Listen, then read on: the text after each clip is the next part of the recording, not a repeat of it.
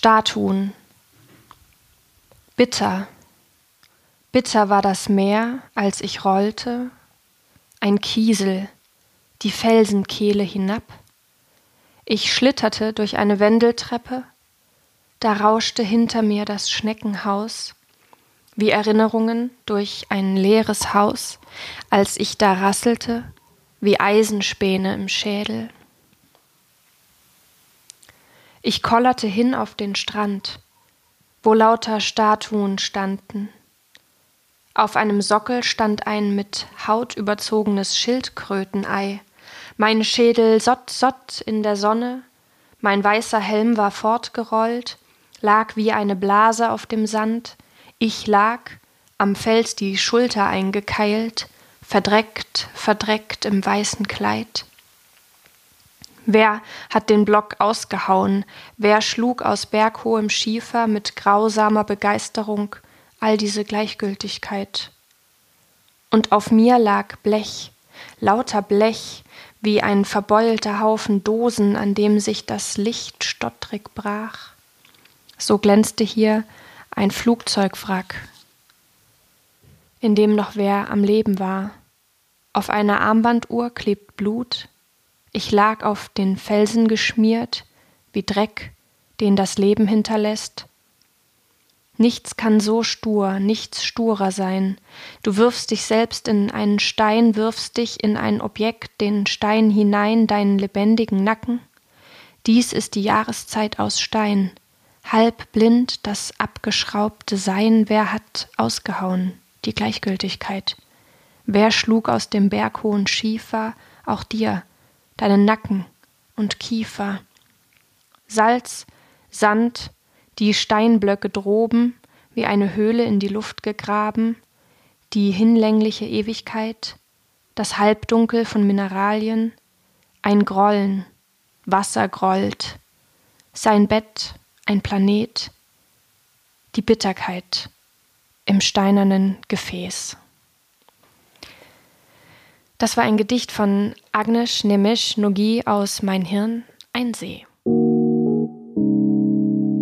Wasser und Buch, der Podcast für literarische Grundbedürfnisse mit Lynn Penelope Miglitz und Josef Braun.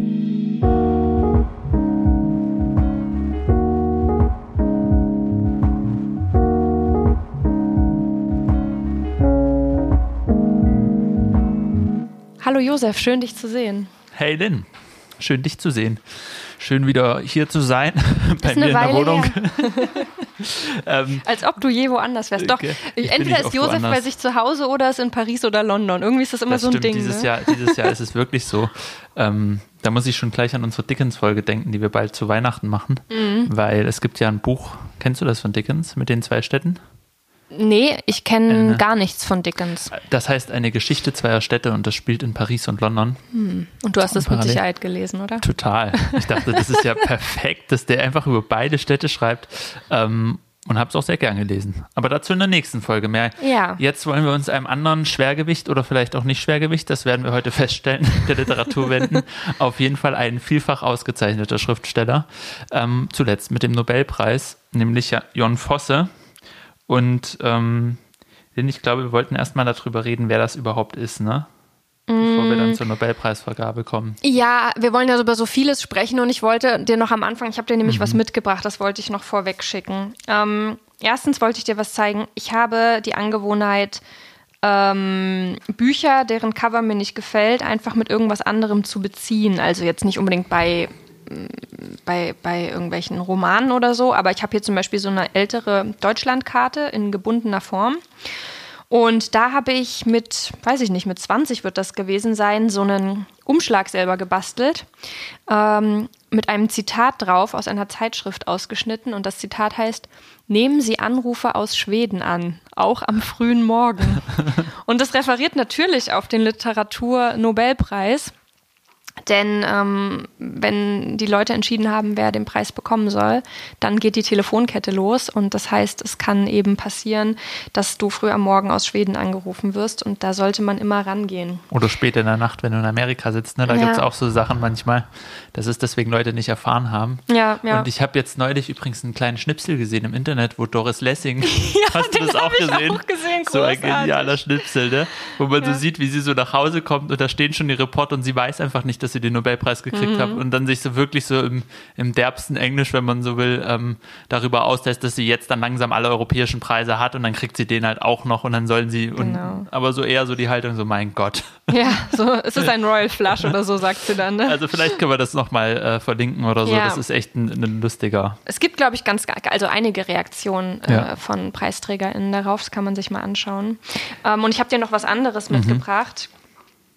Ähm, es gibt ja so dieses Phänomen, dass berühmte Leute in der Literatur irgendwann so damit rauskommen, was sie so schon als Kinder produziert haben an mhm. Literatur. Ich mache jetzt auch mal so ein paar kleine bescheidene Anführungszeichen dahinter. Ähm, und dann ist es immer so, wow, und von Anfang an war es richtig gut und sowas. Und ich habe, als ich bei meiner Mutter war neulich, etwas gefunden, was ich mal als meine allererste Geschichte bezeichnen würde und ich wollte es dir nicht Hau vorenthalten. Und du hast eine Aufgabe. Du sollst nämlich dann hinterher raten, wie alt ich war, als ich das geschrieben habe. Okay, das ist gut. Okay. Der Titel. Vögel besitzen die Fähigkeit zu bauen, ohne das Landschaftsbild zu zerstören.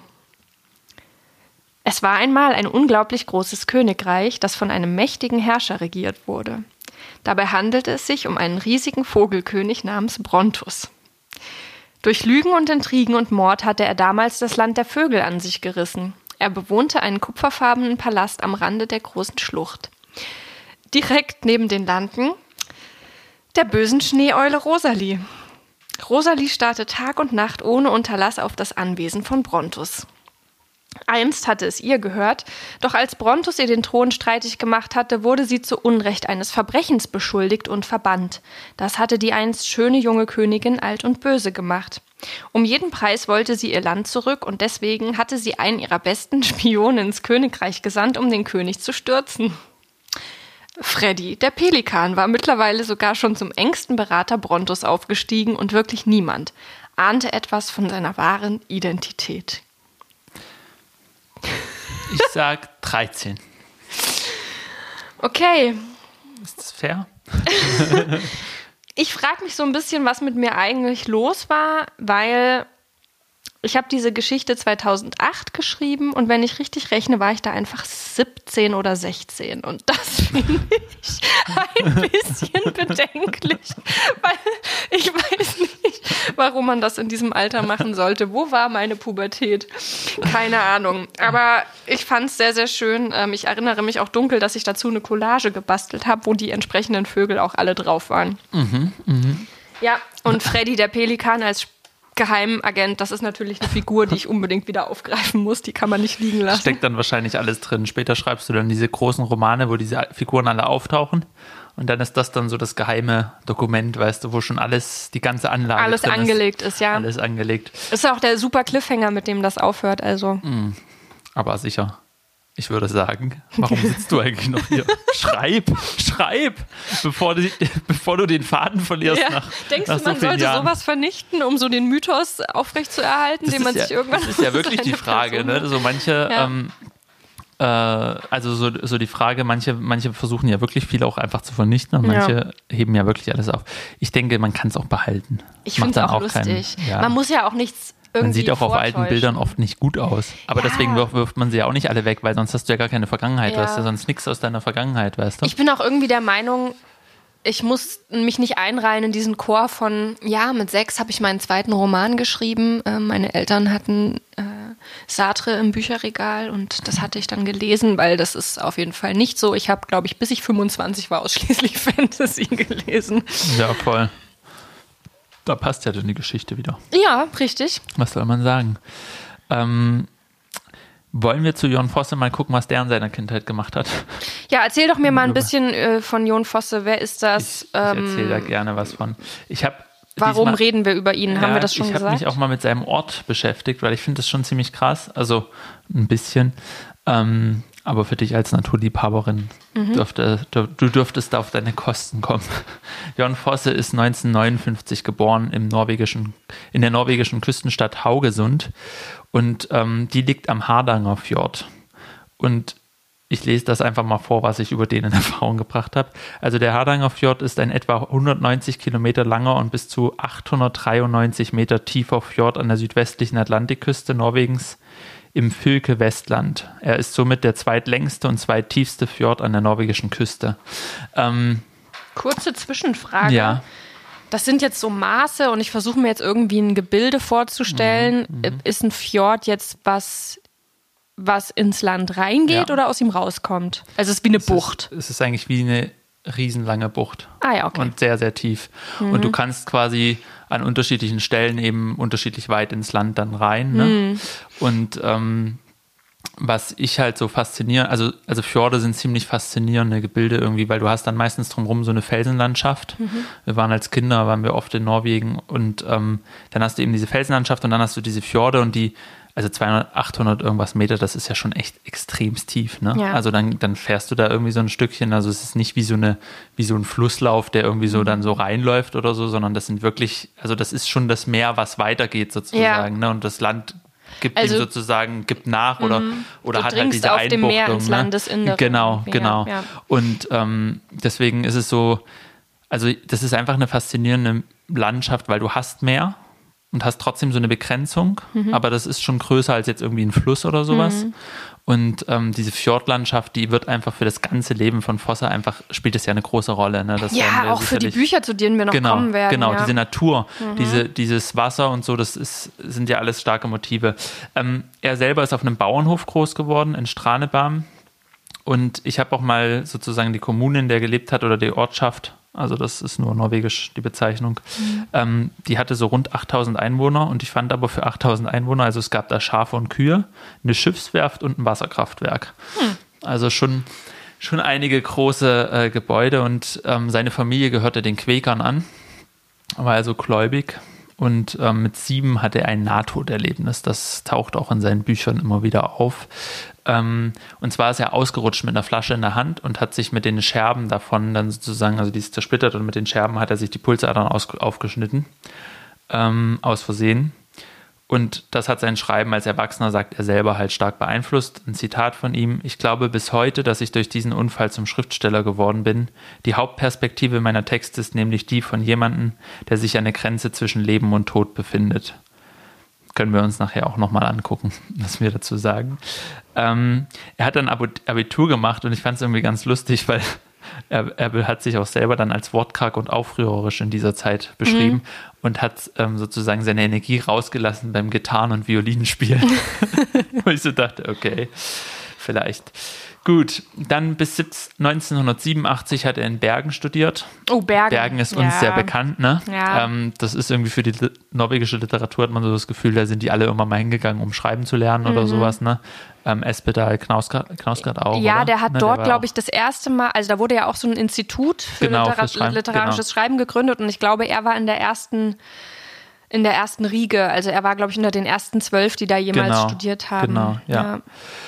Und ähm, also äh, Forster war da auch und der hat Literaturwissenschaften, Soziologie, Psychologie studiert, wobei ich nicht ganz weiß, ob er es auch alles abgeschlossen hat. Das ist ja immer so eine Sache bei Studiensachen, ne? das steht dann gerne mit drin, wenn ja. man das mal ein Semester gemacht hat. Äh, weiß ich nicht. Er hat dann jedenfalls als freier Mitarbeiter bei der Tageszeitung Gula Tident gearbeitet und war dann auch Dozent an der Schreibakademie. Ich weiß nicht, ob das die war oder hm. eine andere, aber war eben Dozent und hat für eine Literaturzeitschrift gearbeitet. Also so Ganz typische eigentlich. Ganz typisch, ganz, ganz in literarischen Kleim, äh, Kreisen mhm. sozusagen. Ne? Mit dem Studium kommen dann auch so die Veröffentlichungen. Ja, vielleicht müssen wir dazu sagen, dass, oder du auch nicht, wir haben beide vorher nie was von ihm gelesen. Nee, also er war nicht. mir namentlich ein Begriff. Ähm, und er hat, glaube ich, in einem Video auch gesagt, äh, er ist es gewöhnt, den Literaturnobelpreis nicht zu bekommen. Mhm. Ähm, weil genau. er schon so lange gehandelt wird als Kandidat. Genau. Und ähm, ja, also ist äh, jetzt an uns irgendwie vorbeigegangen. Dabei sind wir ja auch so äh, eigentlich Fans dieser Literatur aus Norwegen. Ja, ich, ich glaube, der, ein Punkt ist vielleicht auch, dass er seine, also ja, ja, es ist schon einerseits überraschend, aber andererseits hatte er, glaube ich, zumindest hierzulande, das, was ich so mitgekriegt habe, nicht so diesen Punkt, wo es mal gesagt wurde, jetzt lest mal alle den oder sowas. Ne? Es war noch nicht so, Ja. die Bücher wurden zwar veröffentlicht und vor allem war er halt lange Zeit als Dramatiker ähm, bekannt, aber wenn man halt guckt, was er sozusagen in Norwegen veröffentlicht hat oder generell veröffentlicht hat, ähm, nach seinem Debüt Rot-Schwarz, das kam 1949 raus, ähm, rund 40 Werke. Ja, die Liste ist lang, ne? Die Da gibt es irgendwo lang. so eine Liste, das ist Und, unfassbar. und vor allem was alles? Romane, Essays, Kinderbücher, Theaterstücke und viele Übersetzungen. Und er hat halt so, das ist ähm, sowieso immer krass bei den norwegischen Autoren und Autorinnen, habe ich das Gefühl, dadurch, dass das Land nicht so groß ist, gibt es nicht so viele Übersetzungen, wie es zum Beispiel hierzulande gibt. Mhm. Und dann übersetzen die oft, dann gibt es wahrscheinlich auch nicht so viele Übersetzer, Übersetzerinnen. Mhm. Und dann übersetzen oft die Schriftsteller selber sozusagen ihre Lieblingsautoren, hat man manchmal so das Gefühl, ne? oder Ja. die, die ihnen viel bedeuten. Und er hat zum Beispiel Kafka übersetzt, Büchner, Bernhard, Joyce, Beckett, Handke und Sarah Kane. Oh, da lässt sich natürlich auch so eine kleine Bandbreite und auch Ja. Vorliebe, genau, Vorliebe erkennen. Ja. Ähm, was ich ganz interessant noch fand, dass seine Schriftstellergeneration in den 80ern den Postmodernismus in Deutsch, äh, Norwegen versucht hat einzuführen. Mhm. Ähm, die Schriftstellergeneration davor in den 70ern war wohl sehr sozialkritisch. Also Mhm. da musste sozusagen immer jedes Buch musste irgendwie eine Bedeutung haben und so. Und die haben quasi dann so mit so, man kennt das ja vielleicht so Intertextualität gearbeitet, Spielereien, dieses, der Text soll als Text einfach bestehen und nicht irgendwie ne, Ja. eine Botschaft verfolgen. Also eher selbstreferenziell und Genau, aber was bei ihm halt das Interessante ist, er hat sozusagen das weniger mit so Intertextualität gemacht und mehr mit, also bei ihm hat sich sozusagen diese Abkehr vom, von diesem sozialkritischen dazu äh, war sozusagen gleichzeitig eine Zuwendung zum Religiösen. Also das Religiöse ist bei ihm einfach spielt in seinen Texten eine extrem große Rolle. Gleichzeitig ähm, hat er aber irgendwie sich in der Öffentlichkeit, und das kennt man dann doch auch von einigen norwegischen Schriftstellern, ähm, sich nicht so wohl gefühlt und häufig irgendwie gemeint, er musste dann sozusagen Alkohol trinken, um unter Menschen gehen zu können. ja, das kennen wir von einigen von denen. und denkt dann immer so an so, weiß ich nicht, 600 Seiten Knausgard, ne? Ja. Der beschreibt, wie er sich zusäuft, damit er dann irgendwie wieder irgendwo hingehen kann. ja, oder S-Pedal halt auch. und ne? S-Pedal auch, ja. Ja. ja, das ist schon krass. Ähm, später kam er dann vom Alkohol los und konvertierte 2013 zum Katholizismus. Ähm, sagt, dass er unter anderem durch den Dominikaner Mönch, glaube ich, war das dann Meister Eckhart dazu beeinf also dazu Oh ja, gebracht ja, wurde. großer durch dessen Mystiker, oder? Ja. Genau. Passt auch, passt auch zu, zu Mhm. Fosse. Ähm, nach eigenen Angaben hat das Schreiben Fosse zu einem religiösen Menschen gemacht. Also er sagt sozusagen, durch das Schreiben hat er zu Gott gefunden oder Mhm. verbindet das jedenfalls sehr stark miteinander. Ähm, er hat, auch wenn wir ihn noch nicht jetzt hier so kannten oder er hierzulande vielleicht auch noch nicht diese Aufmerksamkeit hatte, die andere norwegische Autoren in den letzten Jahren hatte, hatte er, hat er viele Preise gewonnen. Ähm, sowohl im Theater als auch für seine Romane. Und aber gerade im Theater war so, also ich würde sagen, er hat schon immer alles veröffentlicht. Aber seine Stücke waren erstmal das, was ihn so wirklich Ja. weltweit berühmt gemacht wurde. Ähm, die wurden so viel gespielt, dass er in Norwegen sozusagen, was den weltweiten Erfolg angeht, als bedeutendster Dramatiker seit Henrik Ibsen gilt. Okay, wow. Ähm, und ich glaube, das hat halt erstmal so ein literarisches, ne, eine Verankerung Mhm. gebracht. Ähm, und er lebt heute weitgehend zurückgezogen. Und dieses Interview, was du erwähnt hast, da spricht er mit Iris Radisch von der Zeit kurz, ne? Also so, wo er erzählt, wie war seine Reaktion auf den Ja. Nobelpreis. Und dann sagt er ja, was du auch gesagt hast, ja, ich habe da schon lange drauf gewartet eigentlich, aber immer so, es kam dann doch nicht. Und deswegen war ich jetzt schon ein bisschen überrascht. Ich freue mich trotzdem. Und dann sagt er, trotzdem vor allem. Ja, ich ja. freue mich trotzdem. Es hat viele Jahre nicht geklappt. Jetzt habe ich ihn bekommen. Ich freue mich trotzdem. Ich kann mich noch freuen. Aber was er dann sagt, eben, dass er auf jeden Preis oder jede sozusagen öffentliche Wahrnehmung immer darauf reagiert hat, dass er sich noch ein Stück weiter zurückgezogen hat. Und dann sagt er, nach dem Nobelpreis werde ich noch öfter Nein sagen und werde ein noch zurückgezogeneres Leben führen. Und ähm, was man vielleicht so sagen kann, was rund um diesen Nobelpreis, bevor wir dann da noch Näheres von dir erfahren, so ein bisschen gesagt wurde, dass er den bekommen hat, dass sozusagen, und das hat er auch selber so gesagt, dass so die Idee einer Literatur, die nichts anderes sein will als Literatur, da ein bisschen mit ausgezeichnet wird. Ne? Und das sich so ein bisschen abgrenzt von zum Beispiel letzten Jahren, wo so Anja Not zum Beispiel ausgezeichnet Ja. wird, die ganz klar eine sozialkritische oder ja, eine, eine ja, genau, ähm, Agenda hat. Und ähm, vielleicht noch als letztes sein deutscher Stammübersetzer seit 2001 ist Hinrich Schmidt-Henkel. Mhm, Den Und kennen wir ja auch von vielen Den anderen. kennen wir auch von vielen anderen und deswegen wollte ich ihn auch erwähnen, weil ich glaube, dem verdanken wir schon einiges, wenn man Fans Fan sozusagen der norwegischen oder nordischen Mhm. Literatur ist. Das Um sind einfach so gute. Übersetzungen. Ja, das ist der also das Wahnsinn. sind wirklich gute Bücher. Jedes Mal Espedal Ja. auch oder so. Es ist einfach ein Vergnügen, Ja. diese Übersetzungen zu lesen. Ich habe den mal live erlebt. Ich und auch. Ich zwar glaub, waren, waren wir da bei Espedal? Ja, im UT Konnewitz? Ja, ja. Da warst genau. du auch? Ja, ja. Wo warst Aber du da? hallo. Aber wir waren nicht zusammen. Ach so. Aber wir haben uns gesehen. Das kann sein. Nee, weil das war doch Wahnsinn, weil es ist ja lustig, weil ich erinnere mich so sehr an diese Lesung, weil äh, Thomas Espedal war super charismatisch, äh, sein Übersetzer Schmidt Henkel natürlich sowieso. Sie haben diese Bühne wirklich, man hat gemerkt, dass die sich gut verstehen einfach. Und dann, ähm, Josef verschüttet hier seinen Tee, das kommt davon, aber es klingt so, als ob ich irgendwie gerade mal. pullern will. Ja, genau. Es, wird gleich besser. Ähm. ich schütte nur Tee ein. Auf jeden Fall. Äh, ich finde es auch lustig, dass man, wenn man Eltern ist, irgendwann nicht mehr so, also nur noch so pullern und sowas sagt. Weißt du, was ich meine? Kinderbegriffe. Ja, ja, diese ganzen Kinderbegriffe. Auf jeden Fall zurück zum Thema. Ute Konnewitz vor ein paar Jahren. Doch, 2020 muss das gewesen sein. Da war ich nämlich gerade schwanger. Oder Das war im literarischen 2019. Herbst. Ja, dann war es 2019. Genau. Ähm, und ich weiß noch, dass er total charismatisch war. Ich war komplett begeistert äh, von Espedal. Und dann meinte er irgendwann, das hier ist ein Wahnsinnspublikum. Ach, ich wollte mich eh schon lange aus der Öffentlichkeit zurückziehen. Das ist jetzt meine letzte Lesung. Das ist so besonders. Das ist meine letzte Lesung. Und das war das erste Mal und das letzte Mal in meinem Leben, dass ich zum Büchertisch bin, mir ein Buch gekauft habe und es habe signieren lassen. Weil normalerweise lasse ich mir nichts signieren. Und da dachte ich, oh mein Gott, ich bin Teil eines historischen Moments. Und ich glaube, er hat mittlerweile super viele weitere Lesungen gemacht, aber das, ich habe das Gefühl, das ist so ein, so ein Schlag Mensch irgendwie. Ich weiß auch nicht. So dieses zurückgezogene, gleichzeitig das Teil einer Inszenierung so ein bisschen Der sein war auch, als, also bevor das begann sozusagen, hat er erst mal geguckt, ob er nicht hinten sozusagen bei Ute Konnewitz so noch hinter die Bühne klettern kann und Mhm. da hochklettern kann und dann ist er auch irgendwo hochgeklettert und dann kam er da runtergesprungen. Also das war schon eine besondere Art von Veranstaltung, muss man sagen. Das war schon, glaube ich, auch eine der besten Lesungen, die ich jetzt so je Das erlebt habe. Weil er auch auch so. einfach gut erzählt, also man hat so gemerkt, dass das, was in seinen Büchern vorkommt, der schreibt ja auch autobiografisch, Mhm. ähm, das war irgendwie auch in seinen Erzählungen drin. Der hat auch extrem gut erzählt, ne? Mhm. Und ähm, da fällt mir gerade ein, wir müssen unbedingt auch mal eine Folge zu ihm machen, glaube ich, und zu seinen Büchern. Mhm. Ja, gerne. Ähm, gut, aber jetzt kommen wir zu Fosse zurück Ja, und zum zurück. Nobelpreis. Genau. Den hat er nämlich noch nicht. Wer? Jon Der Fosse? Espedal. Ach so, ja, Espedal nicht, nee. Äh, den hat Jon Fosse bekommen. Und ich habe mir ja ein bisschen mal angeguckt, ähm, was ist das denn eigentlich hier mit diesem Nobelpreis? Ich habe übrigens eine Frage an dich. Wie lange dachtest du, dass es, Hand aufs Herz, bitte ehrlich sein, wie lange dachtest du, dass es Nobelpreis heißt? Nobelpreis? Nobel? Nein, Nobelpreis. Dachtest du nie? Nobelpreis? Nee. Nicht als Nee. Kind? Nee. Ich dachte immer wegen Also ich weiß Nobel aber- sein halt. Ach Als so, nee, nee. Eigenschaft. Nee, ich wusste das schon, aber ich weiß ehrlich gesagt nicht, wann ich wusste, dass es den gibt. Also es Mhm. kann natürlich sein, dass ich sozusagen nicht mit, also das schon wus erst wusste, als ich auch wusste, dass es Nobel heißt. Also, ich sag mal ein bisschen für alle, die auch dachten, dass es Nobelpreis heißt. Ähm, also nicht bis jetzt dachte ich das, sondern als Kind. Das muss ich nochmal klarstellen. Ich komme ja sonst Bis komplett letzte Woche, als ich weltfremd in drüber. Google eingegeben habe. Ähm, der äh, Nobelpreis ist ähm, ins Leben gerufen worden von ähm, halt Alfred, Alfred heißt er, Alfred Nobel.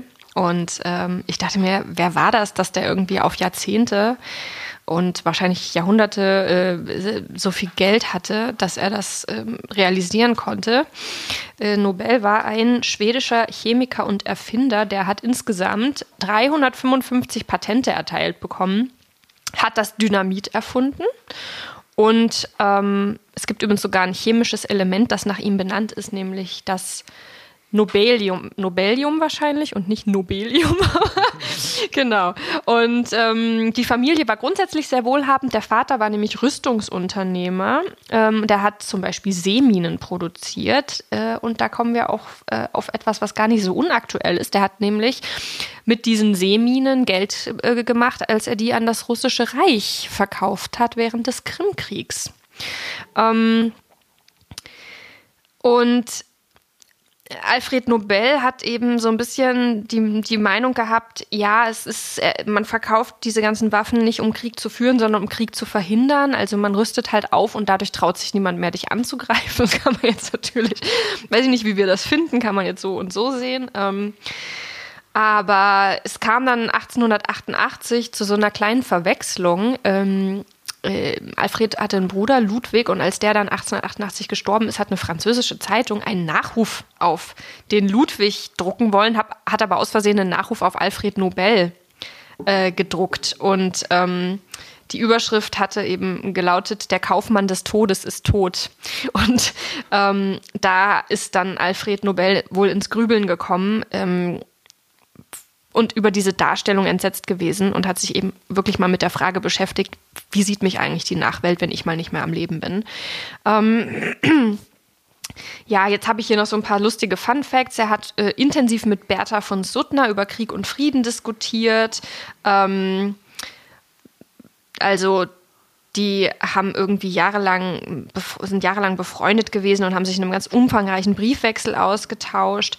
Und ähm, er hat ihr Engagement bewundert und hat es aber selber für aussichtsreicher gehalten, auf die Regierung einzuwirken. Ähm, und hat deswegen die Friedensbewegung, wo sich Bertha von Suttner sehr engagiert hat, eben nicht so unterstützt. Äh, aber der Briefwechsel mit ihr hat ihn eben zur äh, Stiftung des Friedensnobelpreises angeregt. Äh, und lustigerweise hat den 1905 dann auch Bertha von Suttner bekommen. Ähm, ja, er hat keine Kinder gekriegt. Er hatte dann ein Vermögen von 31,2 Millionen Kronen, so Internet, ähm, und hat dann eben fünf Nobelpreise gestiftet, die, Zitat, denen zugeteilt werden, die der Menschheit den größten Nutzen geleistet haben. Also Nobel und Nobel liegt tatsächlich dann in dem Fall nicht so weit auseinander. Ähm, die schwedische Akademie vergibt ähm, jährlich diesen Preis in Stockholm und der ist seit 2017 mit 9 Millionen schwedischen Kronen datiert. Das sind derzeit etwa 770.000 Euro. Ähm, Vielleicht muss man noch sagen, dass die Schwedische Akademie der Wissenschaften ähm, eine Akademie ist, die die Aufgabe hat, die schwedische Sprache und Literatur zu fördern.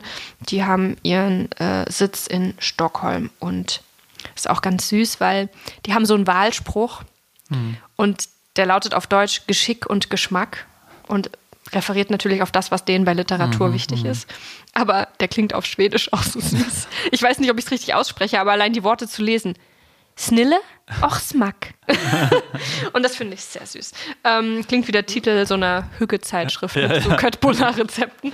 Ähm, genau, und laut dem Testament von Alfred Nobel ähm, soll in dem Bereich der Literatur ausgezeichnet werden, wie dann Zitat, äh, wer das Vorzüglichste in idealistischer Richtung geschaffen hat. Tja, was das auch immer heißen soll. Ähm, und die Übergabe des Preises erfolgt dann immer am 10. Dezember durch den schwedischen König. Das ist der Todestag, der 10. Dezember des äh, Alfred Nobel. Und wenn du willst, kann ich dir jetzt noch kurz erzählen, ähm, was da zeitlich dahinter steckt für einen Aufwand, diesen Preis zu vergeben. Ich habe das nämlich mal auf der Seite des Komitees mir angeschaut. Da gibt es eine schöne Übersicht, die können wir euch gerne auch mal verlinken. Ja, sag mal sehr gerne. Ich wollte nur noch kurz sagen, also ja. es ist ja so, dass erstens das Vermögen von dem natürlich damals mehr wert war, als es jetzt heute, ne? Ja. Also es sind, wären heute nicht nur 30 Millionen. Und es ist irgendwie ja so, der hat das Geld quasi so angelegt bei irgendwelchen Banken oder so, dass das durch die Zinsen immer wieder sozusagen funktioniert, dass man wieder Geld raus hat, dann. Ja, aber irgendwann ist es alle, oder? Jedes, nee, ich glaube eben nicht. Ich glaube, es ist so angelegt und so lange schon angelegt. Ah, da waren die Konditionen noch wieder, besser. Dass es immer wieder Geld abwirft. ja. okay, dass es dann halt sozusagen von alleine, soweit ich das jetzt mhm. weiß, ich weiß nicht, ob es inzwischen schon Zuschüsse braucht, aber dass es sich sozusagen dadurch immer weiter ah, ja. hält. Ne? Mhm. Okay, Erzähl mal. Okay, wenn du also dein Jahr ausrichten willst nach dem Literaturnobelpreis, dann äh, sollte dir Folgendes bewusst sein. Im September kriegen äh, bestimmte Leute eine Einladung, Vorschläge zu schicken. Das sind sowohl die Leute in, diesem, äh, in dieser Akademie in Schweden, das sind äh, auf der ganzen Welt Leute, die mit Literatur arbeiten, also zum Beispiel Verleger oder Leute, die sich die andere Akademien, äh, Mitglieder in anderen Akademien sind der Literatur. Das sind aber auch ähm, AutorInnen, die den Preis schon mal bekommen haben. Sie alle sind äh, ja, Ihnen allen ist es erlaubt, Vorschläge zu machen. Die müssen Sie dann schicken bis zum 31. Januar. Und das ist eine gigantische Liste wohl, die dieses ähm, Komitee dann immer erreicht. Und bis April müssen die dann 15 bis 20 Kandidaten vorauswählen. Und dann haben sie noch mal einen Monat Zeit, fünf finale Kandidatinnen äh, auszuwählen. Und dann haben sie Zeit, äh, zwischen Juni und August das gesamte Werk dieser Personen zu lesen, dieser fünf äh, Personen. Und dann tagt im September, also ein Jahr später, ähm, nachdem die ganzen Sachen raus sind und äh, ne, nachdem jetzt in diesem September würde ja parallel schon wieder gefragt nach dem KandidatInnen für das nächste Jahr. Äh, aber in diesem September äh, ist es dann so, dass sie als Akademiemitglieder zusammenkommen und ähm, darüber eine Konferenz abhalten und sich austauschen über das Gelesene. Und im Oktober wird dann announced, bekannt gegeben, wer es ist. Und Dezember ist dann die Preisverleihung. Und in dieser Spanne befinden wir uns ja gerade. Die Preisverleihung liegt jetzt noch vor uns. Ähm, ja, und soweit ich weiß, ähm, aber da darf ich meine Quelle nicht nennen, geht auch, wenn diese 15 bis 20 Kandidatinnen bestimmt werden, eine Liste an diese Leute raus. Das heißt, man weiß, wenn man in der engeren Auswahl steht. Und das heißt, das erklärt auch, warum Jon Fosse zum Beispiel weiß, ich stehe wahrscheinlich seit Jahren auf dieser Liste immer wieder drauf. Und das natürlich vielleicht auch praktisch für dieses Komitee, weil die nicht immer wieder so viel lesen müssen, wenn sich auch, gewisse Namen gedacht, lange halten. Was machen die dann, wenn, wenn jetzt einer fünfmal in der Top 5 war, dann denken die sich doch irgendwann so, komm, jetzt gehen wir es dem, bevor wir es jetzt nochmal Oder? Lesen. Ja, denke ich mir auch, könnte gut sein. Ähm, ich kann nur empfehlen für alle, die das mehr interessiert, sich auf dieser äh, Seite nobelprize.org ähm, das alles mal anzugucken. Die haben da sehr viele Infos zu dieser Preisvergabe, diverse Interviews. Ähm, was natürlich viele mitbekommen haben und was man nicht unerwähnt lassen sollte, ist natürlich, dass es diesen riesigen Skandal 2018 gab, wo das Komitee zeitweise nicht beschlussfähig gewesen ist.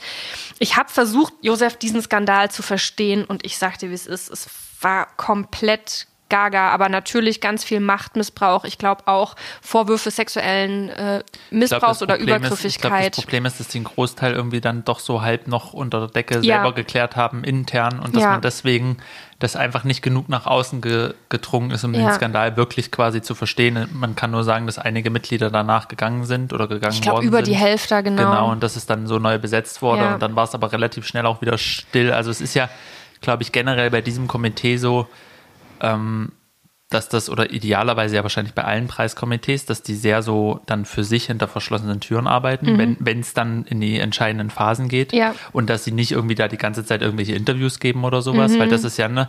Und ich glaube, ähm, deswegen, ja. So, jetzt ist uns gerade kurz das Programm abgestürzt, weil Josef den Stecker gezogen hat in Rage. Aber Josef, also was ging dir damals schon so? Na, mir ging es damals schon so, als es sozusagen erschienen ist ähm, oder dieser Skandal publik wurde, dass wenn man dann die Artikel gelesen hatte, man gar keine Ahnung hatte, was jetzt eigentlich, ja. wie es jetzt ist. Man wusste nur, es gibt, und, und es gibt Machtmissbrauch, ja. irgendwer muss gehen. Offensichtlich war es intern da nicht cool, aber ja. es ist halt so viel intern geblieben, dass man es einfach nicht so richtig verstanden hat. Und ich glaube, es gibt auch zwei Stränge dieses Missbrauchs, weil es gibt tatsächlich einen klassischen Machtmissbrauch und da hast du ja schon angesprochen, es ging so um dieses Sachen, äh, Infos nach außen tragen. Und es gab aber auch wohl sexuelle Übergriffe. Ja. Und irgendwie ist da eine komische Gemengelage gewesen. Ähm, aber auch da, es gibt von der Zeit eine recht gute Übersicht, aber es ist jetzt nicht so, dass man sich das irgendwie, zumindest mir fehlt da irgendwas, dass ich das jetzt nachvollziehbar hätte nacherzählen können. Also es ist wirklich sehr komplex und nicht ganz klar, nicht ganz eindeutig kommuniziert. Dafür habe ich dir aber ein kleines Quiz mitgebracht.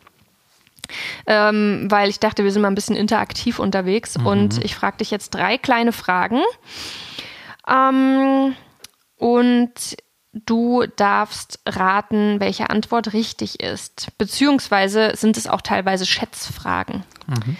Und zwar die erste gleich. Ähm, schätzt doch mal bitte das Verhältnis äh, in Prozent von Männern zu Frauen, die den Literaturnobelpreis erhalten haben. Und da bin ich jetzt natürlich bewusst irgendwie sehr dualistisch unterwegs. Von ähm, äh, anderen Geschlechtern ist ja jetzt erstmal gar keine Rede, was das mhm. betrifft. Da gibt es aber auch keine Erhebungen dann würde ich sagen, hm, das ist ein, ich sag mal 70, 30. Das ist sehr optimistisch. Es sind keine 15 Prozent Autorinnen. Also ich kann auch vielleicht kurz sagen, warum ich das so geschätzt mhm. habe, weil ich meine, es ist ja schon immer noch eine Diskrepanz. Ja. Aber man hat ja doch die Erfahrung, dass es im Literaturbetrieb, obwohl er in bestimmten Bereichen sehr männlich dominiert ist, trotzdem schon sehr, sehr viele Autorinnen auch gibt. Ja. die auch ähm, durchaus Erfolg haben und Preise gewinnen und sowas. Ne? Und man kennt natürlich auch so ähm, Autorinnen wie zum Beispiel Doris Lessing ähm, oder andere Literaturnobelpreisträgerinnen oder auch in den letzten Jahren gerade mit Ernaud und Glück. Mhm. Habe ich so gedacht, okay, also da gab es ja schon einige, aber Ja, das stimmt, aber die Zahlen, die ich gefunden habe, sind halt wirklich 102 zu 17. Ja, ja, ich glaube dir das auch. Voll. Wahrscheinlich war dann halt eine lange Zeit immer nur Männer, Männer, Männer, Ja, Männer, ja, Männer, genau, Männer. und Und, dann, dann- irgendwann jetzt gegen Ende kommen auch mal ein paar Frauen dazu. Genau, und dann hat man so eine Überpräsenz und denkt so, oh, ist cool. Ja, ähm, dann vielleicht mal ähm, gefragt nach den Nationen. Ähm, welche Nation erhält am öftesten den Literaturnobelpreis? Ähm, rate doch mal Platz 1 bis 3. Okay, ich, ich stelle jetzt einfach nur eine, eine Liste Ja, auf sozusagen. genau. Okay. Ich sage, Frankreich ist auf Platz 1, Mhm. Deutschland ist auf Platz 3 und, nee, warte kurz. Das Problem ist ja, das Problem ist, ich sage, Deutschland ist auf Platz 2 und dann auf Platz 3. Ich hätte ja gesagt, ein nordisches Land, aber die haben halt so wenige Einwohner. Ähm, und die USA bestimmt nicht, weil die mögen sie irgendwie nicht so, die kriegen immer nicht so viel Preise. Habe ich zumindest das Gefühl. Ähm, Österreich. Du warst am Anfang gar nicht so schlecht und hast Dann stark das nachgelassen. Frankreich stimmt Platz 1. Ähm, die wenig geschätzten USA sind auf Platz 2. Oha. Und danach kommt das Vereinigte Königreich.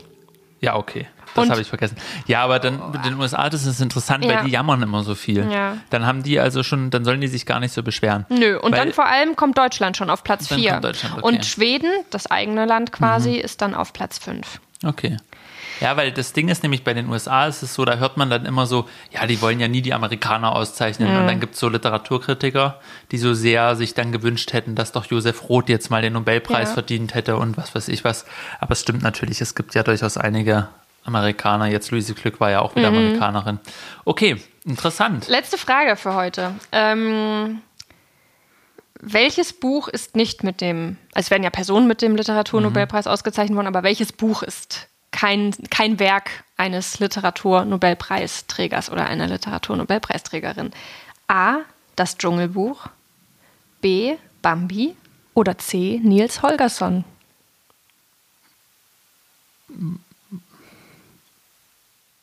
Bambi. Absolute Stille. Ja, richtig. Aber es ist lustig, oder? Ja, Weil man, man könnte das so, also man kennt diese Kindergeschichten, also ich sage jetzt Kindergeschichten in Anführungszeichen, ähm, aber man kennt diese Geschichten vor allem als Kinderbücher. Ja, da sind ja, sie voll. natürlich teilweise sehr gekürzt und äh, verändert. Aber ähm, ja, Bambi ist ein, äh, das Werk eines österreichischen Autors und ähm, hat nicht den Literaturnobelpreis bekommen. Aber die anderen beiden schon, was ich erstaunlich finde. Kipling und Lagerlöf nämlich. Ne? Richtig, richtig. Ähm, Also auch eine Frau, Selma Lagerlöf. eine der wenigen, ich glaube, die Ja. war sogar eine der ersten, Das die überhaupt sein. das gekriegt haben, ne, als Frau. Ja. Ja, äh, das war's von mir heute mit äh, als Quizmasterin. Gerne immer wieder, Ähm, es macht Spaß. Ich biete dir als äh, Dank für die Teilnahme einen von deinen Keksen an, die du hier bereitgestellt hast. Nein, man kann die so schlecht essen während der Aufnahme. Ja, das stimmt, das krümelt Ähm, ein bisschen arg und ist ein bisschen laut. Wie geht's denn jetzt hier weiter bei Wir, uns? bei uns geht es weiter mit den Büchern Ach ja, wir wollten über Literatur sprechen, richtig. von Jon Fosse. Und ähm, ich muss jetzt mal noch was Kleines, Ungewöhnliches machen. Lynn, ich glaube, wir machen noch mal eine ganz kleine Aufnahmepause. Mhm. Fangen, steigen gleich wieder mit den Büchern ein, aber testen mal, ob ihr das überhaupt alles hören könnt, was wir erzählen. Na, weil du den Stecker gezogen hast, Weil ich ne? den okay. Stecker gezogen habe, aber auch davor schon. Bis gleich. Genau, wir wollen uns jetzt ein bisschen Jon Vosses Werk widmen und fangen wir mit einem Buch an, was wir beide gelesen haben, auch schon eine Weile her, dass wir wirklich das gleiche gelesen haben. Das heißt Trilogie und ist vielleicht ein ganz guter Einstieg in das Werk von Jon Fosse. Eigentlich sind es aber drei einzelne Texte, ähm, die dann zu einem Buch zusammengefasst wurden, die aber, sage ich mal, auch einer inneren Logik folgen, zusammengehören. Also es ist jetzt nicht so was typischer Fall, den man ja auch kennt, wenn irgendjemand Erfolg hat oder so, werden einfach drei Texte wahllos zusammengestöpselt und dann wirkt es auch so.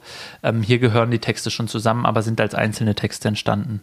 Ja, und ich finde es ganz erstaunlich, weil das Buch ist ja auch an sich nicht so dick, ne? 200 gar Seiten. nicht. Gar nicht. Ich, also mir kam das eher so vor, als ob es drei lange Erzählungen, Kurzgeschichten waren, Äh, weißt du, die dann Ja, zu ja, einem genau. Roman quasi zusammengefasst haben. Aber das passt eben trotzdem zusammen. Ähm, Im ersten Text haben wir Alida und Asle, die irren durch so einen norwe- norwegischen Küstenort. Ähm, sie ist schwanger und die beiden suchen eine Unterkunft für die Nacht. Sie sind aus ihrem Heimatort quasi weggegangen. Und extrem biblische Szenerie. Extrem biblische Szenerie, ja, allem, genau. So also wirklich extrem ist, ne? und dann ja. ist es auch so kalt und dunkel draußen. Also das ist wirklich so Die haben auf jeden Fall keine Smartphones Geburt, dabei, also man merkt Geburt schon, es Christi so vom Gefühl. Genau, ne? ja. ja. Ähm, aber- Schlaflos heißt diese erste Erzählung. Genau, und niemand will ihnen helfen und sie werden immer wieder abgewiesen und ähm, das Kind kommt am Ende zur Welt, das kann man sagen. Sie finden am Ende eine Unterkunft, aber in der Zeit, und ich muss hier jetzt ein bisschen spoilern, weil sonst können wir schlecht über diese Erzählungen reden, Ja. ähm, aber in der Zeit wird Asle zum Mörder, mehrfach. Aber wird er wirklich? Habe ich mich nämlich Wird er, er wird gefragt. zum Mörder, ja, ja. Er Also- bringt ja diese Frau um auf ja, aber man Fall. hört, also man liest davon man, man nicht. liest es nicht direkt, aber Ja. sozusagen, du- man erfährt es dann. Und ähm, es gibt auch im Text, also auch in dem ersten sozusagen, schon immer wieder Hinweise darauf, dass er das tut. Aber es wird, diese Stellen werden immer ausgespart, das Mhm. Ja. In der zweiten kommt das Ganze wieder vor. Ähm, Olafs Träume. Wer ist Olaf? Olafs Erzähl mal. Träume, genau. Asle wird zu Olaf und Alida zu Asta. Die beiden müssen nämlich jetzt sozusagen, nach dem, was passiert ist und nach dem, was Asle getan hat, müssen sie sich, haben sie sich eine neue Identität zugelegt, sind weitergezogen, haben ein Haus gefunden, sind in diesem Haus untergekommen und jetzt kehrt aber Asle bzw. Olaf zurück in diese Stadt, wo er die, die Morde begangen hat, weil er einen Ehering kaufen will für seine Frau. Und das Problem ist, auf dem Weg dahin ähm, begegnet ihm eine andere Frau, die wir auch schon aus der ersten Erzählung kennen, und er sieht ein Armband. Ähm, ich ich erzähle das jetzt ein bisschen verwirrend. Also, das ist nämlich nicht mit der anderen Frau. Ich, ich, ich mache es einfacher. Ich mache es einfacher. Vergesst das Armband, vergesst die Frau- andere nee, nicht, Frau. Nicht das Armband vergessen. Das Armband wird entscheidend. Das Armband zieht sich wie ein Motiv durch die zweite Erzählung. Mhm. Und er möchte dieses, also er entscheidet sich, ich brauche nicht den Ring, ich brauche dieses wunderschöne Armband. Genau, aber wir müssen vielleicht wirklich klarstellen, das sieht er nicht an dieser Frau zuerst, sondern Nee, genau. davon Das- erfährt er das in war mein einer, Denkfehler. in einer Kneipe. Genau. Und Von sieht, einem Mann, der sich dieses genau. Armband gekauft hat und gesagt Richtig. hat, der Juwelier hat noch so eins. Genau. Und ähm, die Figur Olaf ist quasi ganz bezaubert von diesem Armband und will eigentlich dann nur noch dieses Mhm. Ja, Armband. regelrecht verführt eigentlich, Genau. muss man sagen. Und ja. seine Frau hat aber, bevor er an dem Morgen losgegangen ist, gesagt, geh lieber nicht, ich habe so ein ungutes Gefühl. Hm. Und ähm, Olaf begegnet in dieser Bar nicht nur dem Mann, der ihm dieses Armband zeigt, sondern er begegnet auch einem anderen Mann, der ihm sagt, ich erkenne dich wieder und du hast einen anderen Namen und du bist ein Mörder. Ja. Und quasi dann so ein bisschen sagt, gib mir doch ein bisschen Geld, dann ist es doch alles okay. Also der versucht Genau. quasi ihn zu erpressen. Ja. Und der Olaf lässt sich von dem einfach nicht erpressen, weist den die ganze Zeit ab. ja, weil er auch die ganze Zeit denkt, ich muss jetzt dieses Armband kaufen. Genau, er Das ist, so nur ein mit dem bisschen, Armband beschäftigt und er, er ist irgendwie gar nicht, also mit dem Kopf gar nicht da. Und dann kommt es halt dazu, ähm, dass dieser andere Mann ihn quasi anzeigt und ihn festhält und ähm, Olaf dann von der Polizei oder von so Wachen abgeholt Mhm. wird, in ein Gefängnis kommt und dann gehängt wird. Ja. Damit endet diese zweite Erzählung. Und die dritte Erzählung, ähm, Abendmattigkeit, sehr schöner Titel. Abend, Abendmattigkeit, ähm, erzählt uns quasi im Rückblick, also Asta ist dann schon eine, eine, sie hat wieder ihren alten Namen. Nee, sie hat nicht ihren alten Namen. Sie hat ihren Namen aus der zweiten Erzählung und ähm, sie ist eine alte Frau und hat Enkel und Kinder und erinnert sich quasi an das, was dann passiert ist, nachdem ihr Olaf weggegangen ist und nie wiedergekommen ist. Und sie ist dann nämlich mit ihrem Kind, mit dem kleinen Kind losgegangen in den Ort, um rauszufinden, was mit ihm passiert ist. Ja. Und hat dann jemanden getroffen, einen anderen Mann aus ihrem alten Heimatdorf, der den sie sie wiederum hat. von früher kannte, genau, genau. den sie wiederum kan kannte und der dann ihr angeboten hat, ähm, komm doch mit zu mir, Ja. arbeite für mich und es wird dann aber auch relativ schnell klar, eigentlich auch werde meine Frau, schlaf mit mir. Ja. Wir- Die Kriege haben dann Kinder auch, wir mir. wissen das, Ja. weil das ja in einem Rückblick erzählt wird, sie haben dann auch Kinder gekriegt, Mhm. eine Familie gegründet und der Punkt ist eben, dass er ihr dann eigentlich erzählt, dass ihr Mann umgebracht wurde. Genau. Und sie dann völlig ähm, auch hungrig und so einfach mit dem mitgeht und sozusagen da eine, einen Hafen sozusagen findet. Ja, und sie auch einfach weiß, ich habe gar keine andere Wahl Genau. groß. Ich lebe jetzt auf Genau. der Straße, mein Mann ist verschwunden, keine Ahnung, wo der ist. Ich finde es Ja. aber ganz erstaunlich, wenn du das so zusammengefasst erzählst, dann wird ja klar irgendwie, dass hier so der Haupt, das Hauptmotiv eigentlich ist, deine Vergangenheit wird dich immer einholen. Die Frage ist nur, ob es dir zum Vorteil oder zum Nachteil gereicht. Im Vergleich ne, zwischen Asta und äh, Olaf Mhm. ähm, oder Alida und ähm, Asle. Äh, einfach diese Tatsache, er wird als Mörder erkannt und wird äh, gehängt und sie wird als äh, Kind dieses Ortes erkannt und der Mann sagt, nutzt die Gelegenheit beim Shop für eine hilflose Frau, äh, die ist eigentlich im Prinzip auf mich angewiesen, na dann nehme ich mir die doch mit. Man muss dazu sagen, dieser Mann äh, lebt allein, seine Mutter ist verstorben, das heißt, er braucht in gewisser Weise auch erstmal jemanden, der ihm den Haushalt schmeißt. Ja. Und das sagt er ja auch und Das- sie nimmt das, das dann an. Das ist ein, interessante, äh, ein interessanter Gedanke und was auch noch ein Gedanke ist, der mir gekommen ist, weil du auch schon Bibel gesagt hast. Man hat ja in der Bibel auch so dieses, dieses Gefühl, dass sozusagen die Sachen vorherbestimmt sind, weil es halt eine größere Macht gibt, die irgendwie Ja. bestimmt. Also so, mir ist dann auch der Begriff jetzt beim Lesen dieser Geschichte Determinismus eingefallen. Diese Figuren. Es ist alles vorherbestimmt, ja. Und diese Figuren lehnen sich auch nicht so richtig dagegen auf. Also es gibt eine ganz bezeichnende Szene, was das angeht. Ähm, das eine natürlich, dass diese Frau einfach mitgeht und Mhm. auch relativ so, dass die geht dann einfach mit. Dann sagt er, kommst du noch mit auf mein Boot? Dann sagt sie, ja, okay, Ja, dann komme ich halt mit auf dein und so, Boot, dann ja, komm, genau. Mhm. leg dich da hin und dann lege ich mich dahin. Und ähm, ihre Zweifel sozusagen, das passiert alles in ihr, aber das wirkt sich nicht nach außen Nee, aus. die Es gibt sind nicht diesen sehr Moment, passiv wo sie irgendwie, so, diese genau. Figuren, ja. Und ähm, ja, so, weil, weil man das Gefühl hat, sie sind dann halt so eingebettet. Und es gibt noch eine krassere Szene, nämlich erstens macht ja der Olaf ewig lang nichts gegen diesen Mann, der ihn die ganze Zeit quasi androht, ich verrate dich und dann wirst du gehängt, der ihm Ja. das auch die ganze Zeit sagt und er hört da immer nur kurz zu und denkt dann wieder an sein Armband. Und zweitens gibt es diese Szene, als nämlich ähm, dieser Mann sagt so, und jetzt übergebe ich dich den Wachen. Und dann steht er mit diesem Mann alleine. Der Mann ist offensichtlich schon wesentlich älter als er. Steht er in diesem Zimmer und sie warten, dass irgendwie der Neffe oder so die Wachen holt.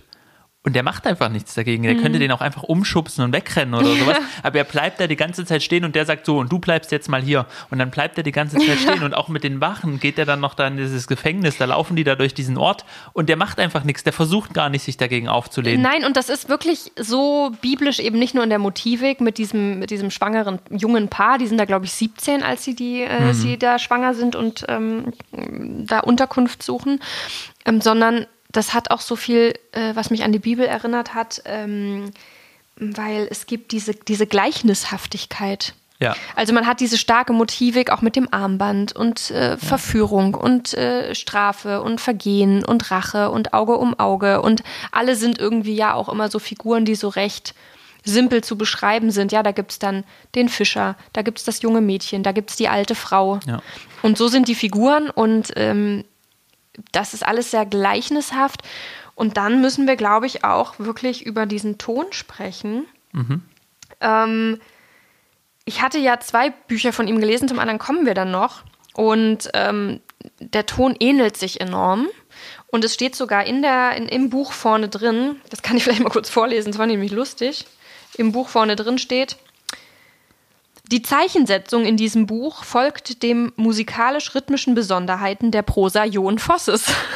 Was heißt das? Ja, es gibt im Prinzip keine Satzzeichen, vor allem gibt es keine Punkte. Es gibt sehr viele Kommas und die Sätze sind unheimlich lang und teilweise hören, Richtig, die, richtig hören die zwar grammatikalisch auf, aber es gibt einfach keine Punkte.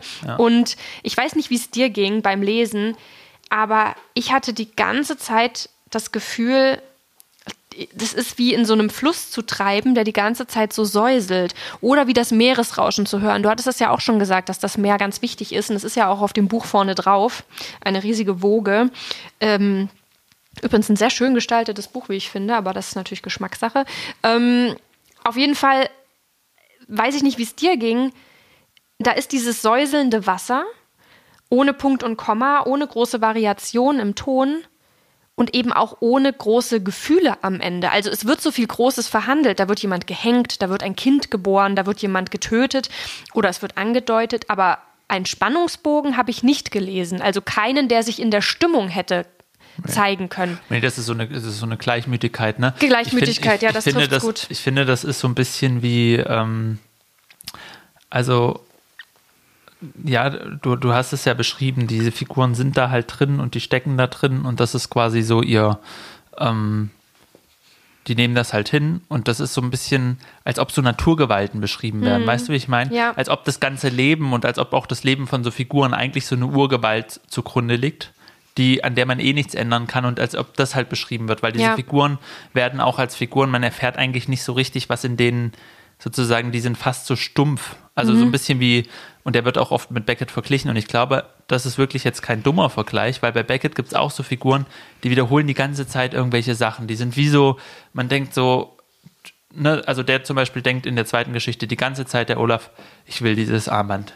Und mhm. wenn sie erst dieses schöne es Armband hat und dieses ja. Armband ist so schön und dieses schöne Armband, wenn ich ihr das anlege und dann will ich ihr dieses Armband geben. Mhm. Das Lustige so ist, es ist genau Figuren. so, wie du sagst. Du fasst es gerade nicht zusammen und du Nee, nee. vereinfachst es auch nicht so genau nee, es wird so. einfach ist es immer le. Mhm. ganz leicht variiert und es kommt immer auch dasselbe. Also es kommen auch immer dieselben Satzteile sozusagen, Genau. die so leicht variiert werden. Und dadurch sind auch die Figuren wie so wirklich so kleine Behälter, in denen so ganz, ganz wenige Sätze eigentlich die ganze Zeit wieder Da passiert abspielen. nicht Wie so viel, genau, nicht viel Genau. Verschiedenes. Und ich möchte auch mit dir über diese Sprache gern anhand von zwei Sachen mal kurz ins Detail gehen, wenigstens, weil du kannst dir ja vorstellen, meine Erwartung war natürlich enorm hoch, weil wir beide kannten nichts von Jon Fosse Mhm. und wir beide haben gesagt, wir wollen das mal als Angelegenheit nutzen oder als Angelegenheit, Als Gelegenheit. als Gelegenheit nutzen, ähm, uns mal wirklich intensiv mit jemandem zu beschäftigen danach. Ähm, und ich hatte ja schon dieses Motiv dieses ähm, ja, Flusses angesprochen, an das mich das so erinnert. Nehmen wir vielleicht den Fjord, weil es irgendwie besser zu Fosse passt. Ähm, und manchmal war für mich dieser Text so, dass ich Sätze gefunden habe darin, die so ein bisschen wie so besondere Steine in diesem am Grund dieses Wassers waren, die man so raushebt und bewundert. Ja. Und äh, da war zum Beispiel so ein Satz, den ich dir kurz vorlesen möchte. Und da kommt das Wasser auch wieder vor. Und dann hört sie das Wasser kommen und das Wasser gehen und der Mond schimmert und die Nacht ist wie ein seltsamer Tag und das Boot gleitet weiter und weiter südwärts unter Land entlang. Das fand ich wirklich erstaunlich. Die Sätze sind mir eben so aufgefallen, weil sie für mich so rar waren, äh, weil es eben so repetitiv ist. Und es gab aber auch Stellen, und da möchte ich unbedingt deine Meinung wissen, weil du schreibst ja auch Stücke. Das heißt, du schreibst viel Dialoge und ich weiß, äh, äh, dass äh, du dich da auskennst und so weiter. Im Gegensatz zu mir, ich verabscheue Dialoge schreiben. Deswegen muss ich dich einfach fragen, was denkst du zu Dialogen wie diesen? Und ich ordne kurz ein, wir sind ganz am Anfang der Geschichte. Die beiden wissen, sie müssen losgehen. Sie, ne, sie, sie, sie wird bald gebären. Ähm, ähm, und sie brauchen jetzt eine Unterkunft. Und dann entspinnt sich folgender Dialog. Jetzt können wir nirgendwo mehr wohnen, sagte Alida. Und Asle gab keine Antwort. Aber das Bootshaus gehört ja jetzt ihm, da können wir wohl nichts machen, sagte Asle. Aber wir wissen nicht wohin, sagte Alida. Es ist Spätherbst, es ist dunkel und kalt und wir müssen ja irgendwo hin, sagte sie. Und dann standen sie da draußen und sagten nichts. Und ich bin bald soweit, es kann jeden Tag soweit sein, sagte sie. Ja, sagte Asle. Und wir wissen nicht wohin mit uns, sagt sie. Und dann setzte sie sich auf die Bank an der Wand vom Bootshaus, die Vater Sigwald gebaut hatte. Ich hätte ihn totschlagen sollen, sagt Asle. Und es macht total Sinn, dass es so geschrieben ist. Aber teilweise war ich so sauer auf diese Figuren, weil ich so dachte, nee, es ist nicht einfach jetzt so. Oder ist es einfach so? Ist das dieser Fatalismus, dieser, dieser religiöse Fatalismus? Ich fand es teilweise so motivationslos einfach. Also, wenn man wirklich in Not ist, unterhält man sich so mit dem Menschen, der einem nahesteht. Man merkt ja auch, dass die beiden ein sehr inniges Verhältnis haben. Die lieben sich wirklich. Die haben sich füreinander entschieden, was ja auch eher untypisch ist für dieses ganze Szenario und diese Zeit, in der das spielen könnte. Ähm, aber da dachte ich echt kurz so, hä? Was ist denn los bei euch? Ich glaube aber, da sind wir wieder bei so einem Punkt. Ne? Für mich sind das jetzt, und wir werden ja später auch noch auf sein Stücke kommen, sind das gar keine richtigen Dialoge. Weil eigentlich ist es auch sozusagen weiter dieser Text, dieses mit den langen Sätzen und so. Und es wird zwar als Dialog gesetzt und es ist auch so sozusagen zugeteilt, aber eigentlich Ja. geht es nur darum, immer dieses weiter. Es könnte auch einfach als Sätze dastehen, so nach dem Motto, er hat ihn erschlagen und er musste da was suchen und sie musste das machen und dies. Also es könnte auch Und erzählt werden und es nicht könnte auch erzählt werden. Und was interessant ist, glaube ich, das ist echt ein interessanter Punkt, weil wir haben die ganze Zeit diese Figuren, die eigentlich als Figuren gar nicht wirklich existieren, sondern eher Ja. so als Träger für bestimmte Sätze Ja. und Gedanken, die sie ständig wiederholen. Und ich finde, am nächsten kommt man eigentlich diesen Figuren in dem Moment, wo die so eine Art Zwiegespräch führen, als der schon tot ist. Es gibt dann am Ende so diese Stelle, ich weiß nicht, ob du da dich gerade an die erinnerst, aber ähm, wo sie quasi so dann als alte Frau dasteht und so sagt und er sagt irgendwie zu ihr, das hast du schon gut gemacht und das war Mhm. Ja, schon eine gute so aus dem Entscheidung. Er spricht so aus dem ihr, Jenseits. ja. Und ich habe so das Gefühl, da werden wird das Ganze so am greifbarsten, wenn es dann über diese spirituelle Ebene, so, Mhm. da werden die Figuren miteinander auch auf eine viel intimere Weise greifbar, als Ja. in diesen Szenen, die du Ja, gerade vorgelesen ja. ha- hast und sozusagen als in jeder anderen Szene, die zu Lebzeiten spielt, wenn man das Vielleicht so sagen will. ist das auch ein Hinweis, wenn wir wirklich davon ausgehen, dass er, äh, du hast das am Anfang beschrieben, sehr religiös ist, dass vielleicht dieses Jenseits für ihn erst die wahre Nähe wirklich zulässt. Weißt du, was ich meine? Dass das so eine spirituelle. Komponente ist, die irgendwie auch sich auf das hier und jetzt im Sinne von dem Umgang zwischen Lebenden irgendwie auswirkt, egal wie nah sie sich stehen. Es ist ja immer die gleiche Floskelhaftigkeit und die gleiche, äh, also es ist ja auch immer die gleiche Substanz. Es geht immer um Leben und Tod. Und Mhm. das steht auch auf den Büchern drauf. Ich habe das am Anfang gedacht, das ist jetzt so, wie halt immer auf Büchern sowas Ja, ja. draufsteht. Aber hier stimmt es halt wirklich. Also es ist wirklich so, Leute werden geboren, Leute sterben.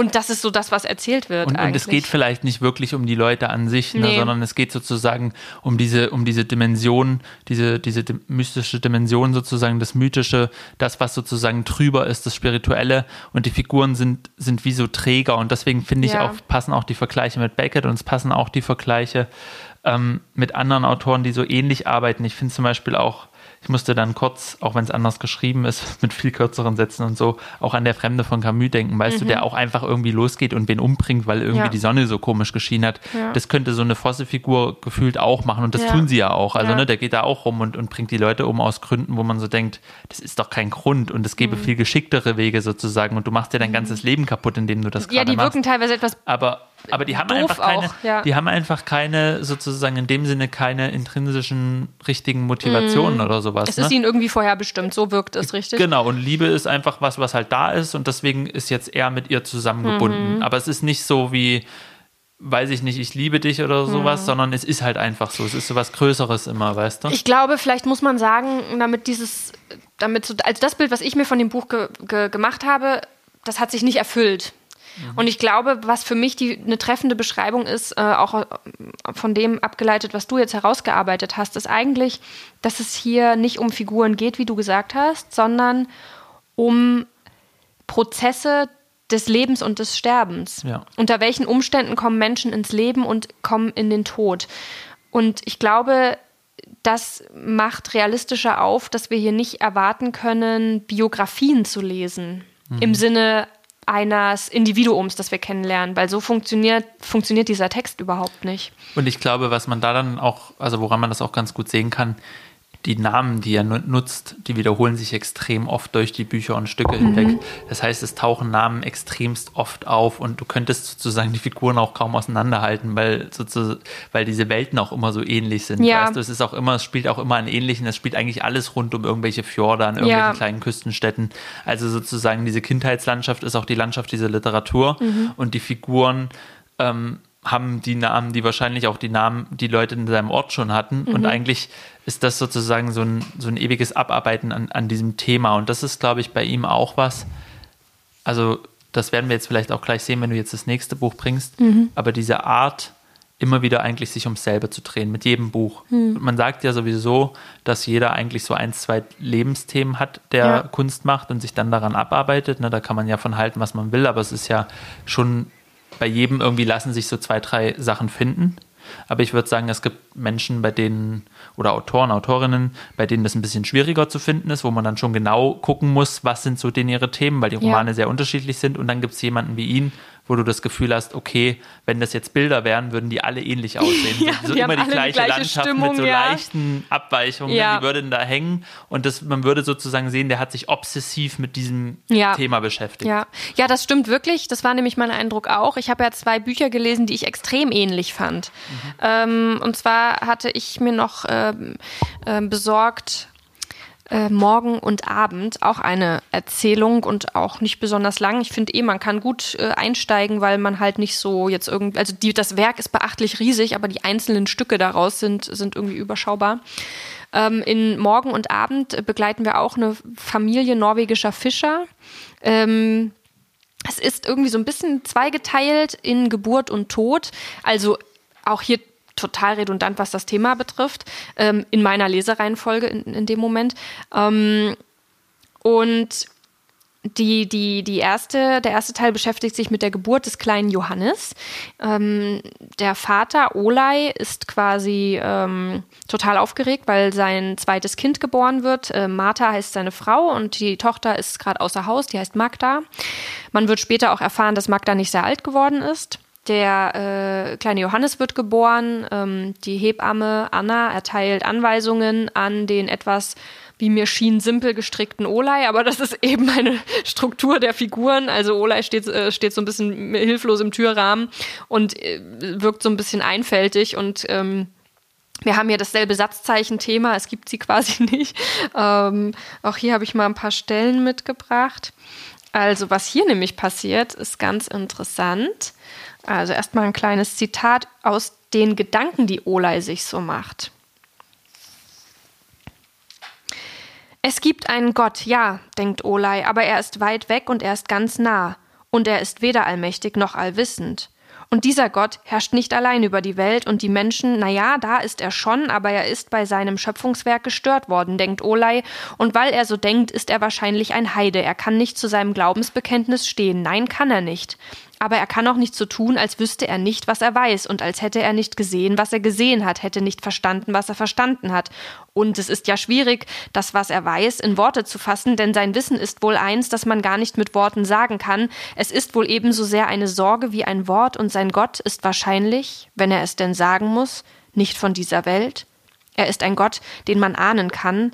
Wenn man die Welt verleugnet, dann zeigt er sich, ja seltsam, sowohl in den einzelnen Menschen, als auch in der Welt, denkt Olai. Und ich finde, hier steckt auch wieder eine große Schönheit über diese Gottesgedanken drin, aber eben auch so dieses Gefühl von, du bist ein erwachsener Mann. Was ist los mit dir? Also, ich mag das ja eigentlich, dieses Abstrakte und so, aber manchmal war ich eben so, dass ich so dachte, jetzt komm zum Punkt. Und durch dieses Redundante passiert das halt nicht.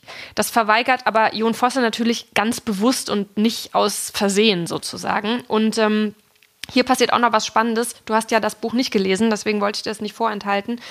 Ähm, es gibt nämlich teilweise so Vokalketten. Also diese Geburt beginnt dann und dann, dann ähm, dann, dann sagt eben die, die Hebamme zu seiner Frau, jetzt drück noch ein bisschen und, und, und mach dieses und dann schlüpft man fast so wie in die Geburt selbst hinein, weil dann, dann geht es nämlich so. Gut machst du das, Martha. Und die alte Anna sagt noch etwas, und um seinen Kopf ist so ein Druck. Und die Dunkelheit ist nicht mehr rot und weich, und alle Geräusche sind, und alle Geräusche und das gleichmäßige Klopfen, a, a, da, da, a, a, a, da, a, und au, so, ja, ja, brausen, a, sausen, der alte Fluss, und es wiegt ja, ja, ja, Wasser, a, e und e, wow, alles ist so sa, sa, sa, gleichmäßig, und so weiter und so fort. Das heißt, es kommen jetzt auf einmal so extrem viele Vokale und man fragt natürlich, ist das jetzt der Druck um den Kopf von Olai, der gerade diese Geburt miterlebt, oder ist es der Kopf um den Druck von Johannes, der geboren wird? Das finde ich ganz schlau gemacht. Das passiert ja auch immer wieder, auch in dem anderen Buch, mhm. dass man plötzlich nicht mal mehr so weiß, äh, wo stecken wir gerade eigentlich. Und um das vielleicht kurz abzuschließen, es gibt eben diesen Teil dieser Geburt und ähm, der ist relativ kurz. Der geht 28 Seiten. Und dann mhm. ist der größere Teil des Buches, der Teil 2. Und im Prinzip ist dieser Teil der Teil vom Sterben, und zwar vom Sterben des Johannes. Also mhm. dieses Kindes, was im ersten Teil geboren worden ist. Ähm ich hatte so ein bisschen das Gefühl, dass auch diese beiden Ereignisse ganz bewusst so unterschiedlich funktionieren. Die Geburt ist relativ kurz sehr groß, sehr erhaben. Wir haben die mhm. Gedanken von Olai verfolgen können. Mhm. Alles sehr einfach. Es geht tatsächlich um alles. Und im Tod sind die Gedanken, die der alte Johannes dann hat, noch redundanter. Es gibt ganz sinnlose Abfolgen von irgendwelchen Handlungen und irrelevante Kleinigkeiten, über die sich Gedanken gemacht werden. Man hat so ein bisschen das Gefühl, dass das Leben sich abgewöhnt werden muss. Irgendwo heißt es auch so ähnlich im Buch, dass man, dass, dass das Leben dass das Leben, das beendet wird, länger dafür braucht, mhm. wenn es im Alter beendet äh, wird, als jetzt diese Geburt sozusagen. Ähm, da gibt es auch ganz, ganz schöne Gedanken, die sich äh, Fosse über das Leben und das Sterben macht, wenn es zum Beispiel heißt, ähm, gefährlich ist ein Wort und da, wo wir hinfahren, gibt es keine Wörter. Ähm, es gibt dann Vorstellungen von einer Art von Paradies, die da eingebaut sind. Ähm, Im Tod kommt hier auch so ein bisschen die Floskelhaftigkeit wieder zurück. Also, was sagen Sie hier über den Tod? Ach, die Tochter von Johannes ähm, versucht dann sozusagen diesen Tod zu verkraften. Sie erlebt das dann, sie kommt dann dazu und merkt, ihr Vater ist nicht mehr am Leben und sagt dann eben solche Sachen wie, und er war gesund bis ganz zuletzt, sagte Signe. Gesund und gut beieinander, sagt Leif. Und fast jeden Tag, wenn das Wetter danach war, war er auf dem Wasser, sagte er. Er hat sich nicht kleinkriegen lassen, sagte Signe. Also da merkt man, die, die behelfen sich dann auch mit so äh, Allgemeinplätzen, um das irgendwie zu verkraften. Ähm, und dieser Abschied ist eben ganz lang, auch ein bisschen zäh, finde ich, und sehr viel mit Überblendungen. Ähm, das heißt, mein Eindruck war eigentlich, wenn wir hier auch so eine Form von Lebensweisheit rausziehen wollen, dann habe ich für mich den Schluss nur ziehen können, am Anfang des Lebens ist nichts und am Ende des Lebens ist alles voller Dinge. Und deswegen dauert das dann auch alles, so lange sich davon wieder zu lösen. Und ähm, mhm. ja, so, das war mein Eindruck von Morgen und Abend, dem Morgen des Lebens, dem Abend des Lebens, sehr viel wieder mit dem Wasser zu tun, die Verwobenheit mit dem Wasser. Ähm, und eben diese sehr, sehr eigentümliche Sprache mit dem hohen Wiedererkennungswert, die also tatsächlich dieses Musikalische hat. Ich musste gerade nochmal an die Dialoge denken, weil du ja jetzt auch gesagt hast, die reden dann mit so Allgemeinplätzen, wenn ja. es dann um diese Themen geht. Ähm, vielleicht kann man einfach sagen, dass sozusagen das Entscheidende bei Jon Fosse nie gesagt werden kann. So, ne? Mhm. Also das, um was es eigentlich geht, nämlich das Spirituelle, der Vorgang des Sterbens, das Abschiednehmen und sowas, das kann man nicht sagen. Deswegen ist sozusagen die Sprache, die wir Menschen verwenden, so in unserem Alltag oder die Sprache, die die Figuren verwenden, selbst wenn krasse Sachen passieren, über die man eigentlich sozusagen eine andere Sprache finden müsste, mhm. das, was eigentlich da, dahinter steht, warum zum Beispiel auch in unserer Trilogie der diese Menschen umbringt oder warum sie unbedingt eine Unterkunft wollen oder warum die Leute das abwählen, ab, also sie abweisen, mhm. das kann alles irgendwie nicht in Worte ausgedrückt werden und dann bleiben immer nur so Allgemeinplätze wie ich möchte ihr dieses Armband kaufen und ihr das schenken, ich will da jetzt rein. Nein, du darfst da nicht rein, aber du darfst alleine rein, mhm. sagen dann die Leute zu ihm zum Beispiel, ja. einmal wollen sie nur ihn reinnehmen, einmal nur sie. Und das macht aber diese Dialoge so, dass, dass man denkt, ihr seid eigentlich so eng miteinander und irgendwie könnt ihr nicht, also das ist auch tatsächlich die Reaktion auf, auf einen Verlust, ist dann häufig sowas wie, nein, das darf doch gar nicht sein, aber mhm. nein, aber so geht das doch nicht. Mhm. Also ne, das ist nicht, also sozusagen überhaupt nicht individuell. Und ähm, wir kommen zum, zum nächsten Buch, einer Novelle, die heißt Das ist Alice. Ähm, und da gibt es auch eine Signe, so viel zum Namen. Mhm. Ähm, die ist eine alte Frau und liegt auf einer Bank in einem Haus, auch am Fjord, und guckt quasi raus und erinnert sich an eine Zeit, als sie jünger war. Es gibt so ein ganz bestimmtes Datum im November, an das sie immer wieder denkt. Und da war es eben so, das war eine stürmische Nacht und ihr Mann hat gesagt, er geht noch mal kurz an den Fjord raus, ist rausgefahren mit dem Boot und nie wiedergekommen. Und passiert auch ganz, ganz vielen genau, Leuten in diesen alles, Büchern. Alles, ne? was man ja. so, so wieder auch findet. Ne? Und also sozusagen, sie sitzt da einfach und denkt daran.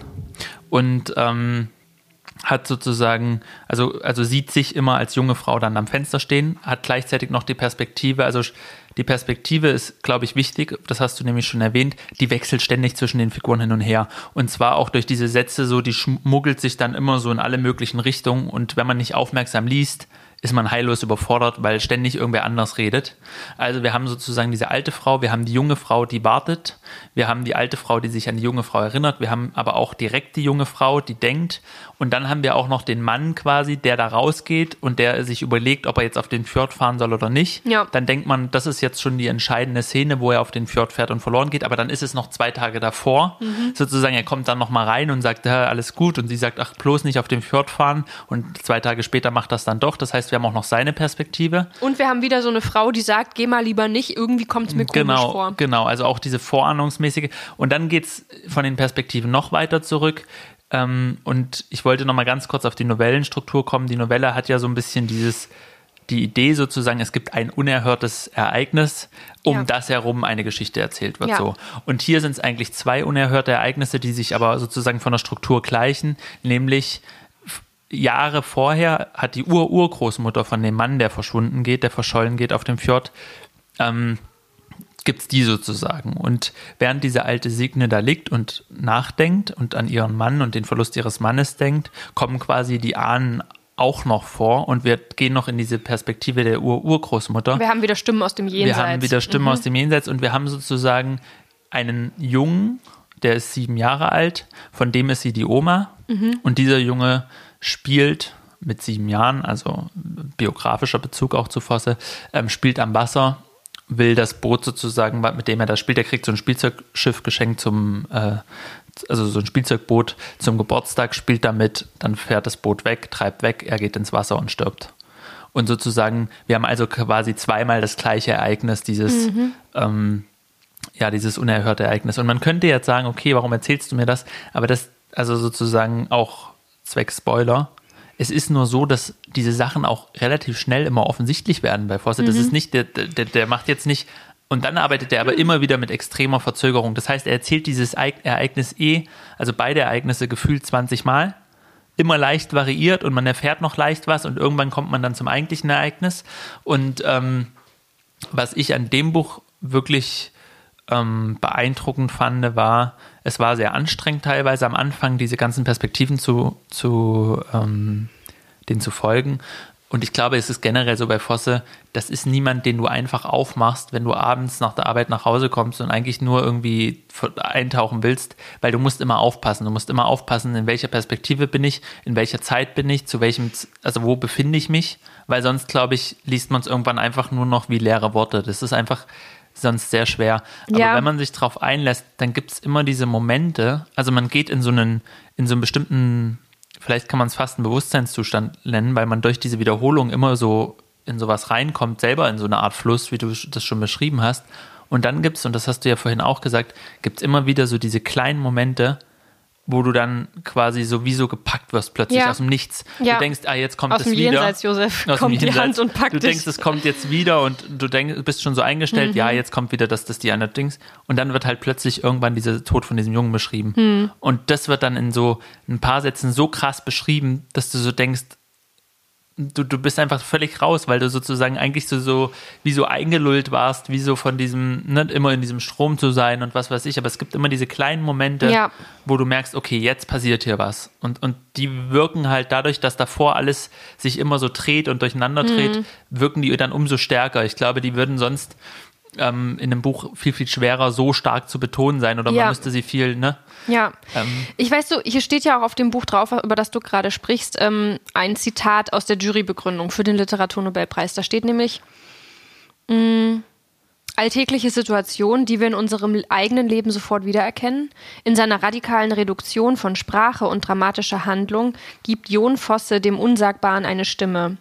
Und du hattest es vorhin auch gesagt, ähm, Du hattest von dem Unsagbaren gesprochen und dass dann immer nur das, der Allgemeinplatz hilft oder helfen kann. Ja. Und ich habe jetzt das Gefühl, dass eigentlich das Besondere in diesem Gegenprogramm, in diesem Gegenentwurf liegt, weil mein Eindruck ist eigentlich ein gegenteiliger von der Literatur, nämlich dass Literatur schon versucht, das Unsagbare mhm. auszuerzählen. Mhm. Eine Sprache zu finden für Dinge, für die man im ersten Moment glaubt, keine Sprache mhm. zu haben.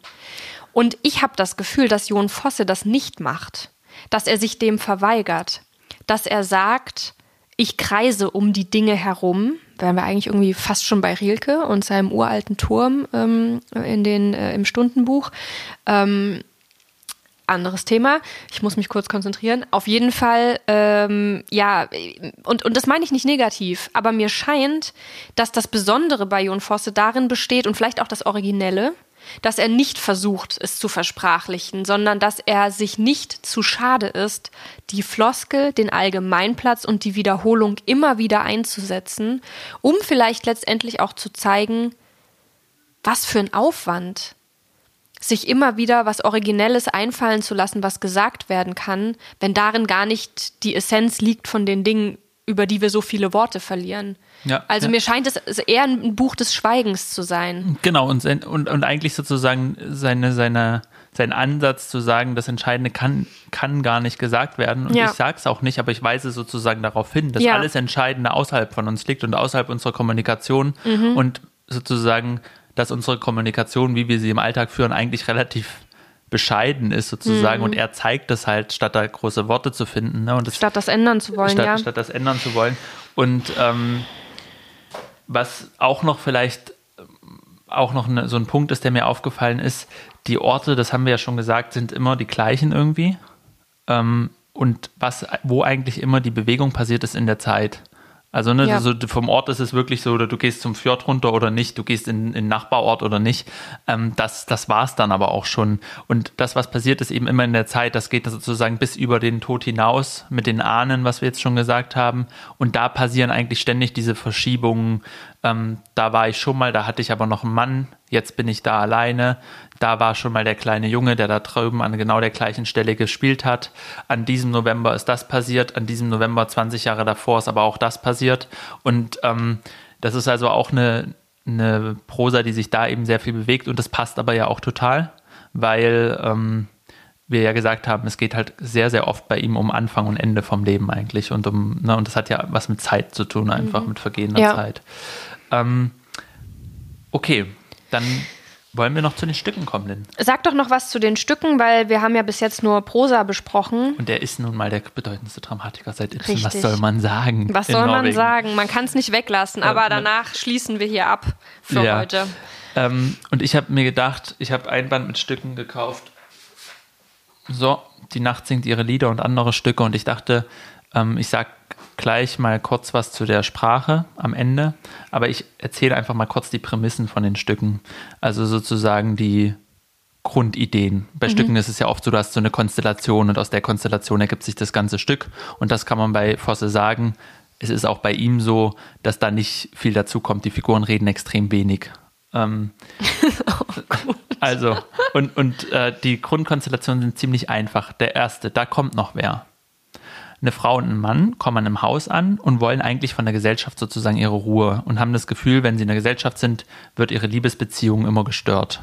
Und jetzt haben sie sich ein Haus gekauft und hoffen sozusagen, dass sie jetzt endlich mal in Ruhe ihre Liebe ausleben können. Dann kommt aber der ehemalige Besitzer dieses Hauses, ein Mann, und macht diese Frau an und sagt die ganze Zeit, komm doch mit zu mir, ich habe jetzt voll viel Geld, weil ich habe euch ja das Haus verkauft und du kannst auch bei mir wohnen, das ist doch viel schöner. Und der Mann ist sozusagen, ihr Mann ist eifersüchtig und sie sagt, nee, sie will nicht so richtig, aber man spürt auch, vielleicht geht sie doch mit ihm mit. Und sozusagen, man hat so dieses Motiv, die Gesellschaft greift sich dann doch das Liebespaar wieder raus, was man auch in den anderen Büchern immer wieder hat, ne? Ja, bei Trilogie ja. ja auch, Ja. die wollen eigentlich ja weg, so ihr eigenes Leben. Ähm, das zweite heißt der Name. Ein junger Mann lernt, nachdem er seine Freundin geschwängert hat, deren Familie kennen. Der sitzt bei denen und lernt die alle so nach und nach kennen und die wissen alles noch nichts und dann erfährt es der Vater und die Mutter erfährt und die reden und der junge Mann sitzt eigentlich die meiste Zeit da und liest irgendwie Zeitung, während sozusagen die Familienkonstellationen so ausgelotet werden, ne, die Ja. Schwestern zueinander, also seine Frau zu ihrer Schwester und dann kommt noch der ehemalige sozusagen große Schwarm von dieser Frau, die das Kind kriegt und die beginnt immer enger mit dem zu werden und alle in der Familie sagen zu dem jungen Mann so nach dem Motto, ja, also die, den liebt die so richtig und eben Ich hat sie halt ihn auf, die Zeitung zu lesen und. äh, Aber er macht ja. nichts und am Ende geht er einfach. Also er, er geht dann, weil er sozusagen, aber er, er wehrt sich auch nicht dagegen. Das Da haben wir wieder diesem diese. Passivität, Er ja. geht und die Frau steht alleine da und sagt quasi zu dem ehemaligen Schwarm so nach dem Motto, ich könnte das Kind doch jetzt nach dir benennen, dann können wir zwei es doch aufziehen. Ähm, dann gibt es noch ein Stück, die Nacht singt ihre Lieder, ein Ehepaar mit Kleinkind. Der Mann will Schriftsteller werden, aber seine Versuche werden alle von Verlagen durchweg abgelehnt. Und deswegen hat er irgendwie so, also er traut sich nicht mehr auf die Straße. Die Frau wünscht sich, er würde mal endlich wieder am Leben teilnehmen. Ja. Und ähm, aber er macht's halt nicht. Und dann irgendwann ist sie so verzweifelt, dass sie quasi was mit einem anderen anfängt, aber eigentlich auch hauptsächlich, weil sie irgendwie eine Reaktion von ihm will. Die gibt's aber nicht. Und dann sagt sie irgendwie so, jetzt reicht's, jetzt ziehe ich aus. Ruft den an, den anderen. Der kommt, packt mit ihr die Sachen zusammen. Und dann denkt sie, aber eigentlich haben wir ja schon eine schöne Beziehung und ich sollte bei dir bleiben. Und in dem Moment erschießt der andere Mann sich. Ich hoffe, ich, ich mache jetzt, wir spoilern hier deutlich durch. Der- also also der- ihr, der- ihr, ihr Mann erschießt sich Ach, quasi. ihr eigener Mann, Mann erschießt sich quasi, weil er gedacht hat, ich bin kein Schriftsteller sozusagen, von, ich bin da ein Loser Ja. und meine Frau verlässt mich jetzt auch noch für einen anderen. Und sie entscheidet sich quasi dann im letzten Moment, ihn doch nicht zu verlassen, aber da Ja. ist es schon zu spät. Aber das finde ich jetzt ein bisschen eine ungewöhnliche Fosse-Story, weil das ist ja jetzt schon sehr so große Gefühle. Also sind, große Gesten, sage ich jetzt ja, mal. Ja, große Gesten, aber ich meine, dieser Mann sitzt die ganze Zeit nur rum und sagt, ja, ich ist halt so, ich kann halt nichts. Hm. Und dann am Ende geht er halt weg und das sieht man ja auch nicht, dass er schießen oder so, ne? Und diese sozusagen. Ach so, also auch am Ende geht er auch wieder einfach. Im Off sozusagen, ja. ne? Was aber interessant ist, und man könnte jetzt natürlich sagen, das sind sehr einfache Konstellationen, das ist auch wieder so dieses sehr Grundlegende. Mhm. Ähm, er schreibt aber in sehr, sehr kurzen Sätzen tatsächlich auf der Bühne. Er arbeitet auch wieder viel mit Wiederholung der Motive.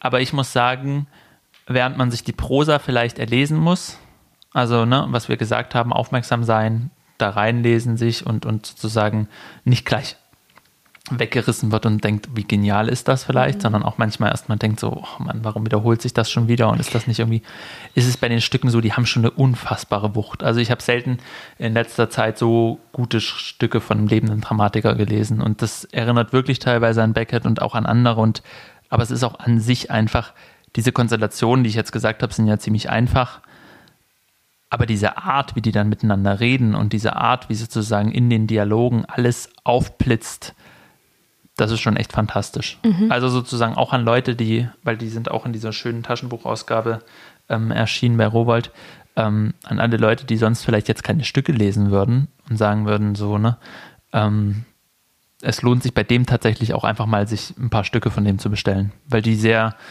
sehr leicht zugänglich sind. Vielleicht auch ein guter Einstieg.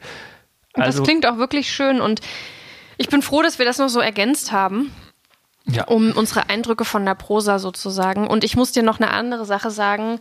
Während wir so geredet haben, ist mir aufgefallen, ich, ich sag's dir ganz ehrlich, ich bin ein bisschen zerknirscht in diese Folge reingegangen, weil ich einfach dachte, ich weiß nicht, wie ich das finden soll. Ich kann es schlecht einschätzen und ähm, ich habe den Eindruck, Fosse ist ein Autor, den man nicht nur lesen darf und sollte, sondern über den man sprechen muss. Weil in diesem Gespräch mit dir habe ich gemerkt, was alles da drin steckt, mhm. weil ich diese Verweigerung des Sprechens, von der ich auch eben geredet habe, irgendwie, die hat mich angegriffen. Ich fand dieses mhm. Gegenprogramm irgendwie, ich habe mich gefragt, warum? Und ich habe das Gefühl, es jetzt besser zu verstehen und jetzt übt dieser Text eine ganz neue Faszination auf mich aus. Also erstaunlicherweise spüre ich jetzt das Bedürfnis, alles nochmal zu lesen. Mhm.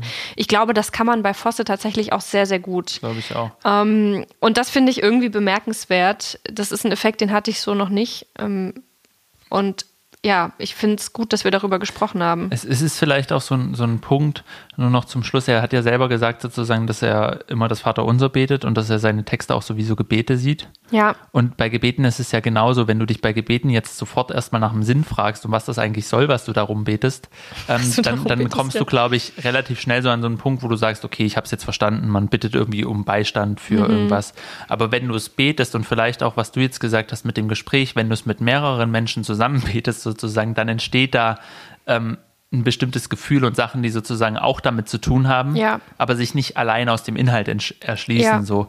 Und ähm, deswegen freut mich das und deswegen ist es ja auch vielleicht jetzt gerade eine gute Gelegenheit, sozusagen, wo der Nobelpreis rauskommt und John Fosse überall zu haben ist, ihn einfach zu lesen. Und vielleicht ist es auch ein Autor, den man mal gut in Lesekreisen besprechen kann oder sowas. Ne? Ja. Könnte ich mir vorstellen. Und ähm, es hat mich auf jeden Fall sehr gefreut und ich finde auch, wir können das gerne in Zukunft auch immer wieder machen, wenn Nobelpreise rauskommen, ähm, dann Autoren, Autorinnen zu entdecken. Ich weiß nicht, wie es dir geht, aber ich hatte zum Beispiel Alice Monroe, habe ich so entdeckt. Mhm. Luise Glück kannte ich vorher auch noch nicht, ehrlich mhm. gesagt. Und ich finde es trotzdem bei allem, was man an Preisen auch aussetzen kann oder so, immer ganz schön, dass einmal im Jahr so dieses, entweder das ist jemand, den man kennt und dann freut man sich für die Person mhm. hoffentlich, oder es ist jemand, den man noch nie gehört hat und dann denkt man sich so, okay, wenn die den jetzt auszeichnen, dann lese ich mal zumindest rein und bin so ein bisschen offen dafür, was ja. das ist. Ne? Ja, natürlich. Es ist, äh, ich finde, es ist kein guter Impuls, einfach bei so Preisverleihungen so auf äh, den oder die Glückliche so ähm, auf diesen Zug mit aufzuspringen und diese Person dann so wegzuhypen und einfach, nee. äh, ne, sondern es geht so ein bisschen darum, Sachen zu verstehen und nachvollziehbar zu machen. Und ich fand es eben auch schön, dass wir beide noch nichts gelesen hatten, weil das so gemeinsam zu entdecken ist irgendwie auch ein, ne, ein schöner Nebeneffekt irgendwie. Ja, und natürlich, wir haben ja jetzt auch nicht versucht quasi zu verstehen, warum er das kriegt. Ne? Das finde ich auch so einfach nicht so interessant, ehrlich gesagt. Also das entscheidet ja die Jury für sich und da gibt es ja, wie du uns erzählt hast, ein Jahr, also ein Jahr lang Verfahren sozusagen, warum, wie das dann ausgewählt wird. Und das ist ja nicht unsere Sache. Ja, zumal ich ja auch ganz klar sagen würde, dass diese Begründung, die wir auf dem Buch eben gelesen haben, eigentlich daran vorbeigeht, mhm. Ähm, weil mhm. eben nicht das große Ganze angesprochen wird, sondern weil es angeschwiegen wird in gewisser mhm. Weise oder mhm. umkreist wird. Aber gut, ich will mich jetzt nicht hier mit der schwedischen Akademie anlegen. nee, das willst du nicht, denn ähm, dann machen wir für heute Schluss, oder? Würde ich auch sagen. Hat mich gefreut, mit dir zu reden und bis zum nächsten Mal. Bis zum nächsten Mal, Josef.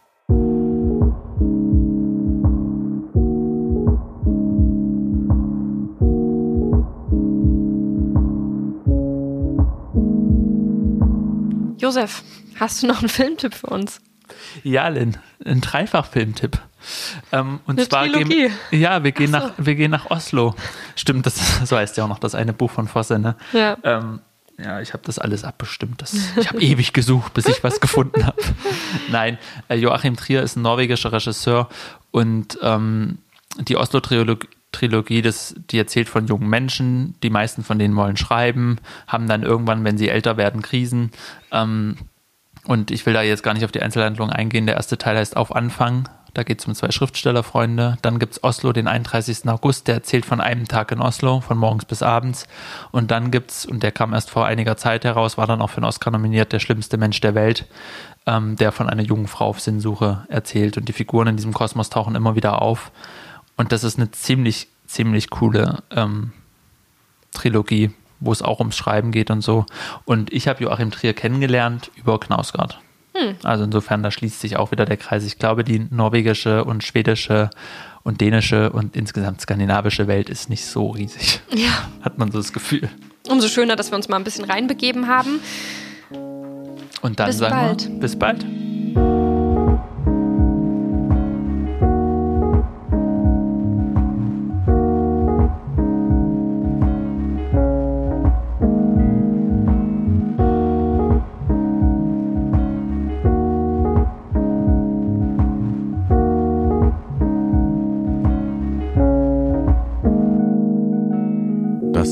Wasser und Buch, der Podcast für literarische Grundbedürfnisse mit Lynn Penelope Mieglitz und Josef Braun.